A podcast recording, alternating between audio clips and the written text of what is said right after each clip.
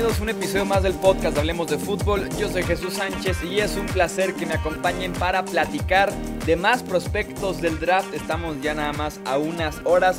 Vamos allá a terminar prácticamente con los prospectos a repasar antes de que inicie la primera ronda del draft, la cual les recuerdo que tendremos transmisión en vivo en el canal de YouTube en punto de las 6.45 de la tarde, hora del centro de México.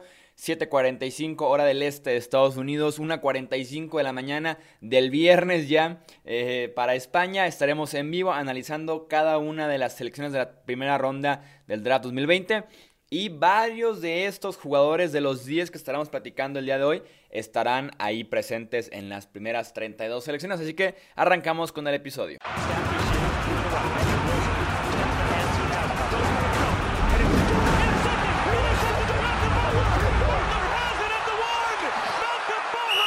Vamos a repasar las posiciones de Edge y también de linebacker central, linebacker tradicional. Cuando digo Edge me refiero a los defensive ends en una 4-3 y además a los outside linebackers en una 3-4. Es por eso que ese término poco a poco ha ido tomando cierta popularidad al punto de que hoy es básicamente ya la ley. Decirle edge a los prospectos que se alinean por afuera de la formación del front 7, ya sea en una 4-3 o una 3-4. En el primer lugar de este top 5 de los Edge aparece el que es tal vez el mejor jugador de todo el draft. Se llama Chase Young de Ohio State. Proyectado para irse número 2 global con los Redskins. Tiene estatura, peso y físico ideal para la posición de hombre mayor, de jugador de NFL. Su explosivo primer paso le permite cerrar rápidamente el espacio con el tackle ofensivo rival. Tiene herramientas de sobra para poder ganar sus duelos y llegarle al quarterback. Poder fuerza, flexibilidad, arranque, movimiento de manos y de brazos. Muy fluidos movimientos, se mueve bien en espacio, eh, redirecciona y persigue a quien traiga el balón. Como les decía, es el mejor edge del draft, el mejor pass rusher, el mejor defensivo y también el mejor prospecto. De los pass rushers recientes que han salido de Ohio State, o sea, los hermanos Bosa, ambos, por cierto, novatos defensivos del año en su respectiva temporada, Chase Young es mejor que ellos dos. Así se las pongo. Chase Young es mejor que ellos dos por poco, pero al final de cuentas es mejor. Eh, sobre sus debilidades, las cuales es nada más mencionar algo por mencionarlo, rascarle y querer encontrarle algo malo a Chase Young. Cuando le piden jugar en el interior de la formación, no ha destacado tanto como lo hace por fuera. Creo que está limitado a estar jugando siempre por el extremo o por lo menos al inicio de su carrera y también debe tener mejor disciplina guardando su posición en el juego terrestre. En el puesto número 2 encontramos a Caleb Chaison de la Universidad de LSU. Impresionante velocidad para vencer al tackle por los extremos, tiene pies ágiles, movimientos rápidos para ganar su duelo, es un excelente atleta, llega a velocidad máxima en tan solo unos pasos y tiene excelente flexibilidad para poder rodear al tackle ofensivo rival. Debilidades, es de físico ligero, no tiene tanto músculo, apenas pesa 113 kilogramos, 250 eh, libras. Cuando deja de ir hacia adelante, cuando se detiene su velocidad, no tiene la fuerza para ganar constantemente, pues depende en ese sentido 100% de lo que genera desde que inició la jugada. Si se detiene, está en problemas. Fuera todo el 2018 por un desgarre de ligamento anterior cruzado de la rodilla y también en 2019 se perdió dos partidos por una lesión en el tobillo. En el puesto número 3 está Jetur Gross Matos de la Universidad de Penn State.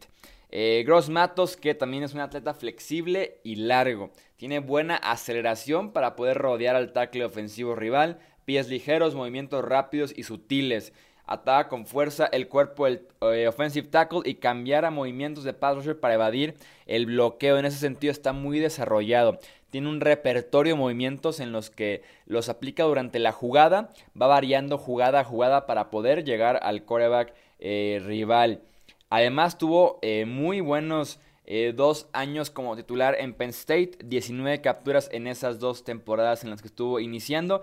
Y si se le pide sí puede retroceder en cobertura. Eso sería una tarea más de un linebacker externo en una defensiva 3-4.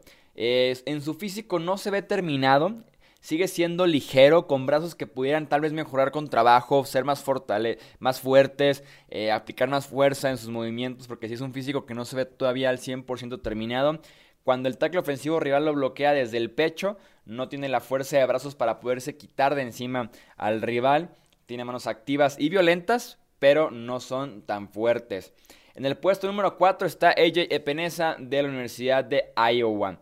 Epenesa que tiene un físico listo para la NFL, para competir tanto por fuera como edge y también por dentro. Convierte su arranque en poder establece muy bien el extremo de la formación en los acarreos y tiene la agilidad para meterse en terceras oportunidades, por ejemplo, y ganar duelos ante los guardias y ante los centros. Tiene estadísticas de otro mundo. 26.5 capturas de coreback en 3 años. 9 balones sueltos forzados, 36.5 tacleos para pérdida de yardas.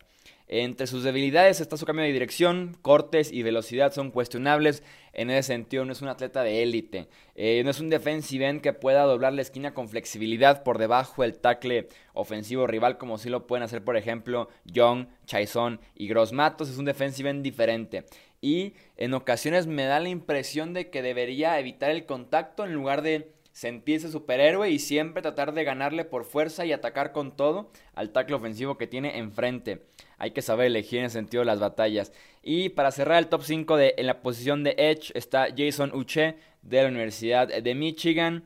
El más bien proyectado ya para la segunda o tercera ronda. Los cuatro primeros que mencioné ya están todos proyectados y tienen calificación de primera ronda. Si tuviera que elegir uno que no esté en las primeras 32 selecciones, creo que sería Jet Gross Matos. A pesar de que está por arriba de ella de Peneza, el hecho de que Peneza puede jugar por dentro y por fuera creo que puede ser atractivo para algunos equipos, así que eh, por lo menos los cuatro tienen clasificación de primera ronda. Y para hablar de Josh Uche, eh, tiene un arranque muy explosivo para poder vencer al tackle ofensivo rival por el extremo de la formación convierte velocidad en poder para iniciar el contacto con el tackle ofensivo, muy buen rango de persecución y buena velocidad para además cerrar hacia el tacleo. Hay defensivos que tienen como una séptima velocidad, como una velocidad extra que aplican en las últimas 4 o 5 yardas antes de llegar al ovoide, antes de llegar al acarreador, eh, y que es esa velocidad extra que les permite cerrar fuerte, hacer un tacleo poderoso y además evitar que ganen más yardas.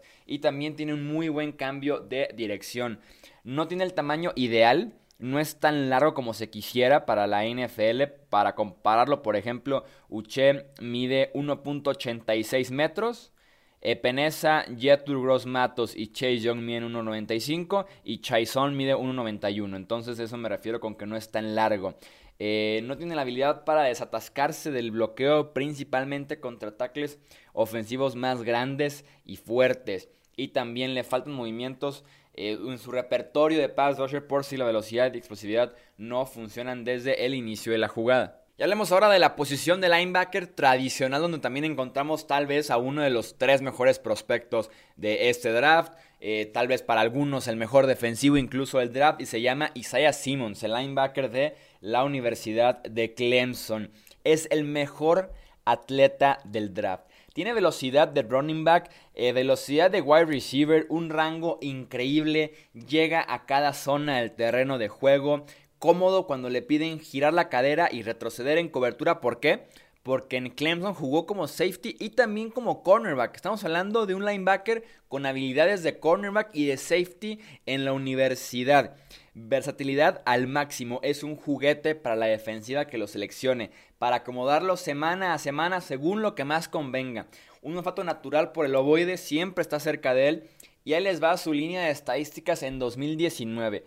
100 o más tacleos, 16 o más tacleos para pérdida de yardas, 8 o más capturas y múltiples intercepciones. Esto no pasaba desde 2013, cuando lo logró un tal Khalil Mack. Sus debilidades, creo que hay espacio para mejorar sus instintos en cobertura de pase, principalmente cuando retrocede en zona. Eh, físico más de safety que de linebacker. Creo que algunos equipos pueden batallar ahí en encontrarle realmente una posición, sobre todo los no tan creativos en la parte defensiva. Creo que en la NFL también puede batallar un poco con la fuerza y el físico de linieros ofensivos mucho más eh, grandes que él. En el puesto número 2 está Patrick Quinn de la Universidad de LSU. Quinn que tiene excelente velocidad para la posición de linebacker, cubre sin ningún problema de lateral a lateral y tiene una velocidad extra para cerrar hacia el balón. Eh, muy buen atleta, se mueve en espacios sin problemas, se adelanta a los bloqueos, incluso por lo mismo de que es más rápido que físico, prefiere adelantársele al bloqueo, proyectar la jugada, leer cómo va el acarreo y llegar antes que el bloqueo a donde va a estar el running back. Apenas tiene 20 años Patrick Quinn, es una grosería eso, o sea, su mejor fútbol realmente está por delante, no sabemos cuál pudiera ser el techo de Patrick Quinn, apenas 20 añitos y también tiene muy buena agresividad para enfrentar los bloqueos. Entre sus debilidades es muy ligero para la posición de linebacker en la NFL, eso le puede traer problemas de durabilidad al momento de las lesiones y también cuando se trata de romper tacleos de un fullback, de un guardia que vienen ya con vuelo, que vienen corriendo hacia él, puede ser complicado porque apenas pesa 104 eh, kilogramos. Eh, nada que ver con otros linebackers que son eh, de, por lo menos de 110, 115 kilogramos de peso. Hablemos ahora del tercer mejor linebacker de este draft que se llama Kenneth Murray de la Universidad de Oklahoma. En el caso de Murray también tiene velocidad de élite para la posición. Cubre lateral a lateral. Zona de anotación a zona de anotación. Es un linebacker explosivo cuando va hacia enfrente. Confía en lo que ve y juega a máxima velocidad todo el tiempo. Por lo mismo es muy bueno cuando se trata de atacar al quarterback rival, explosividad, flexibilidad para hacer un peligro cuando va en blitz.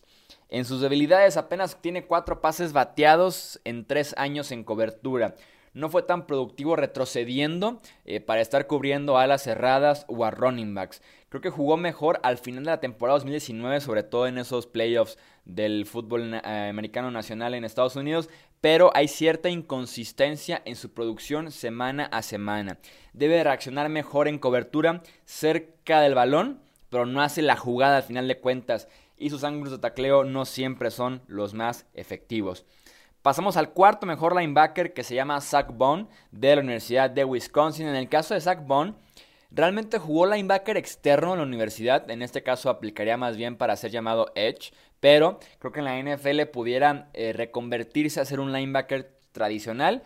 Eh, y lo voy a explicar eh, por qué. En el caso de Bond, juega por fuera del tackle como pass rusher y detrás de la línea defensiva como linebacker tradicional. Como les decía, es en, ese, en ese sentido trae mucha versatilidad a su próxima eh, defensiva en la NFL. Tiene una impresionante flexibilidad para bajar el centro de gravedad y superar al tackle ofensivo por el extremo, darle por ahí la vuelta eh, al tackle ofensivo. Anticipa el centro. Eso es buenísimo, sabe leer el conteo del quarterback y se anticipa siempre al centro. Eh, para ser un linebacker ligero, creo que sabe establecer muy bien el extremo de la línea cuando se trata de un acarreo y tuvo una excelente producción en 2019 con 12.5 capturas de coreback. Sobre sus debilidades, el físico, estatura y peso eh, está haciendo que muchos lo proyecten como linebacker central en la NFL y moverse a situaciones de pase o situaciones especiales, ahora sí al extremo de la línea eh, ofensiva para poder comparar en ese aspecto es un linebacker muy ligero. Si lo comparamos, por ejemplo, con los Edge. Contra un Edge eh, tipo Jethro Gross Matos, que es como el mismo estilo. Jethro Gross Matos mide 1,95 y pesa 120 kilogramos de peso. En el caso de Zach Bond es 1,88 y 107 kilogramos. Eh, por ejemplo, con una J.J. Peneza mide 1,95 y pesa 124 kilogramos. Con Chase Young, 120 kilos, 1,95. Entonces, eso me refiero. Bond pudiera ser pequeño para la NFL y mejor lo muevan como un linebacker eh, tradicional. Creo que no tiene la fuerza para meter el tackle ofensivo también hacia el coreback cuando se trata de empujarlo 4 o 5 yardas y generar disrupción en la bolsa de protección. Y además, me da la impresión de que no es el mejor tacleador me gustaría que puliera más su técnica para 2019. Tenemos ya para cerrar este top 5 a Jordan Brooks, linebacker de la Universidad de Texas Tech. Eh, con Brooks siempre está cerca del balón, tiene un olfato natural por estar cerca del ovoide, más de 20 tacleos para pérdida de yardas en 2019 y tacleos en cada zona del terreno de juego. Agresividad norte a sur destaca muchísimo en cada partido, anticipa también muy bien los carriles en los acarreos, tiene una velocidad extra para cerrar hacia el balón y también una fuerza adicional para castigar él con sus tacleos.